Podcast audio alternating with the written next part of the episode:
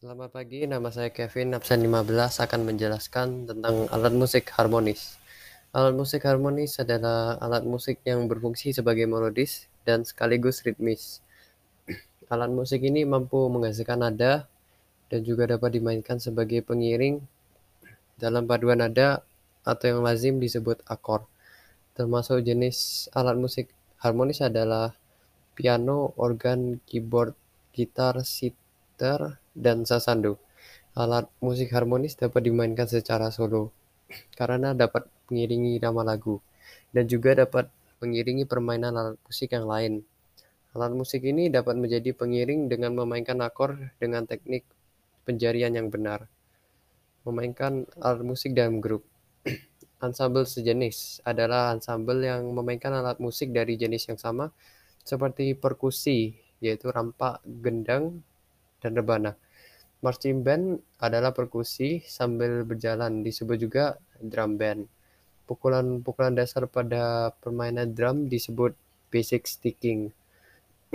Terdapat teknik bernama single stroke yang dilatih dengan memukul drum dengan stick tangan kiri dan kanan bergantian dengan tempo yang lambat hingga cepat. Double stroke adalah single stroke yang diulang dua kali. Dibutuhkan kecepatan gerakan dan kelenturan tangan. Terdapat juga teknik triple stroke, paradiddle, paradiddle diddle, dan triplet. Ensemble tiup. Contohnya recorder, flute, saxophone, clarinet, oboe, French horn, dan trombone. Trompet trompet. Ada bermacam-macam jenis trompet, di antaranya jenis C, D, E, EB, EF, GA, dan BB. Akan tetapi yang paling lazim dan sering dipakai adalah trompet B flat. Trompet C paling umum dipakai dalam orkestra Amerika dengan bentuknya yang lebih kecil, memberi suara yang lebih cerah, dan lebih hidup dibandingkan dengan trompet B flat. Trompet dapat dimainkan dengan semua orang dengan syarat memiliki nafas yang panjang dan kuat. Jika mempunyai penyakit pernafasan sehingga nafas pendek, disarankan untuk tidak memainkan alat musik tiup. French horn. French horn merupakan keluarga alat musik tiup logam. Biasanya dimainkan dalam ensemble atau orkestra musik klasik. Juga sering dimainkan sebagai seksi tiup dalam marching band. French horn memiliki tiga kata pengatur yang dimainkan dengan tangan kiri dengan tata cara dalam memainkan yang identik dengan trompet. French horn pada umumnya menggunakan kunci F meski meski instrumen musik lainnya biasa menggunakan kunci B flat. Klarinet. Klarinet adalah instrumen musik dari keluarga alat musik tiup. Namanya diambil dari clarino Italia yang berarti trompet dan akhiran et yang berarti kecil. Sama seperti saksofon, klarinet dimainkan dengan menggunakan satu reed. Klarinet merupakan keluarga instrumen terbesar dengan ukuran dan pitch yang berbeda-beda. Klarinet umumnya merujuk pada soprano klarinet yang bernada B flat. Pemain klarinet disebut klarinetis. Ada banyak jenis klarinet di beberapa di antaranya sangat langka, yaitu piccolo klarinet dalam E flat soprano clarinet dalam E flat, D, C, B flat, A dan G. Basset clarinet dalam A, alto clarinet dalam E flat, bass clarinet dalam B flat, alto clarinet dalam E, E flat, kontrabas clarinet dalam B, B flat.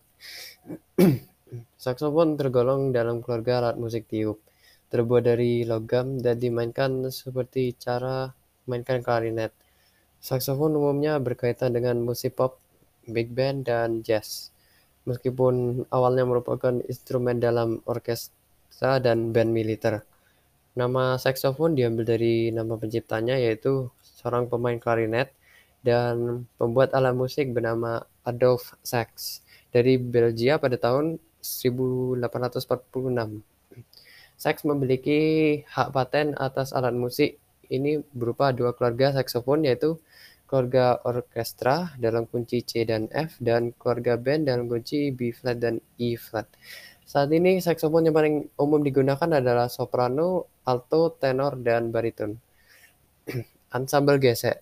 Ansambel gesek merupakan ansambel dengan kelompok alat musik gesek seperti violin, biola, cello, dan kontrabas. Biola. Biola adalah alat musik berdawai yang dimainkan dengan cara digesek. Biola memiliki empat senar GDAE yang disetel, ber, yang disetel berbeda satu sama lain dengan interval sempurna kelima. Nada yang paling rendah adalah G. Alat musik yang termasuk keluarga biola adalah biola alto, cello, double bass, atau kontrabas. di antara keluarga biola di atas, biola lah yang memiliki nada yang tertinggi. Terdapat berbagai ukuran biola, dimulai dari yang terkecil 1 per 16, 1 per 10, 1 per 8, 1 per 4, 2 per 4, dan 3 per 4. Biola dewasa itu 4 per 4. Kadang-kadang biola berukuran 1 per 32, yaitu ukurannya sangat kecil. dan juga biola dengan ukuran 7 per 8 biasa digunakan oleh wanita. Pemain pemula biasanya menggunakan penanda di papan jari untuk menandai posisi jari tangan kiri. Namun setelah pemain hafal posisi jari tangan kiri, penanda tidak digunakan lagi. Biola biasanya dimainkan dengan cara tangan kanan memegang busur dan tangan kiri menekan senar. Bagi orang kidal, biola dapat dimainkan secara kebalikan. Cello adalah sebutan singkat dari violoncello merupakan sebuah alat musik gesek yang anggota dari keluarga biola. Cello adalah alat musik yang populer dalam banyak segi, di antaranya sebagai instrumen tunggal dalam musik kamar, dan juga sebagai instrumen pokok dalam orkestra modern. Cello memberikan suara yang megah karena nadanya yang rendah. Ukuran cello lebih besar daripada biola atau viola, namun lebih kecil daripada bass. Cello mempunyai empat dawai, Dawai-dawainya biasanya berurutan dari nada rendah ke tinggi, yaitu C, G, D, dan A. Cello hampir sama seperti viola, tetapi satu oktav lebih rendah dan satu seperlima oktav lebih rendah daripada biola. Berbeda dengan biola, cello dimainkan dengan cara ditaruh di antara dagu dan bahu kiri. Posisi cello berada di antara kedua kaki pemain yang duduk dan tidak dan ditegakkan pada sepotong metal yang disebut endpin. Pemain menggesekkan penggeseknya dalam posisi horizontal melintang di dawai. Kuartet gesek merupakan kelompok yang terdiri dari dua biola, satu viola, dan satu cello.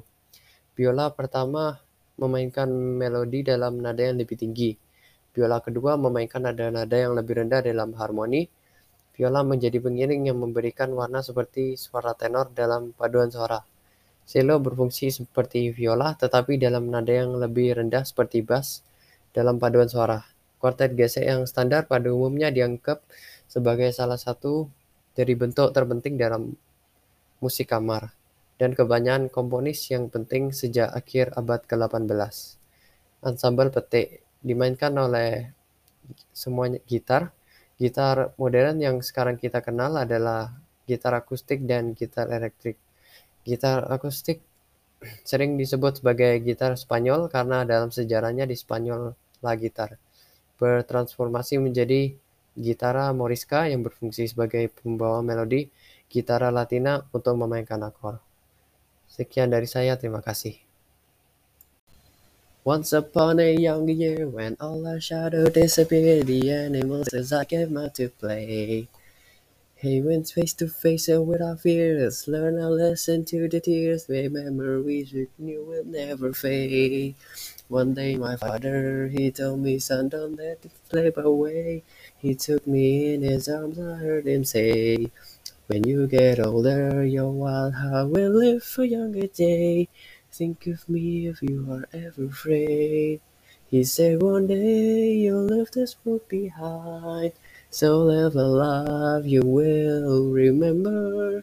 My father told me when I was just a child. These are the nights that never die. My father told me.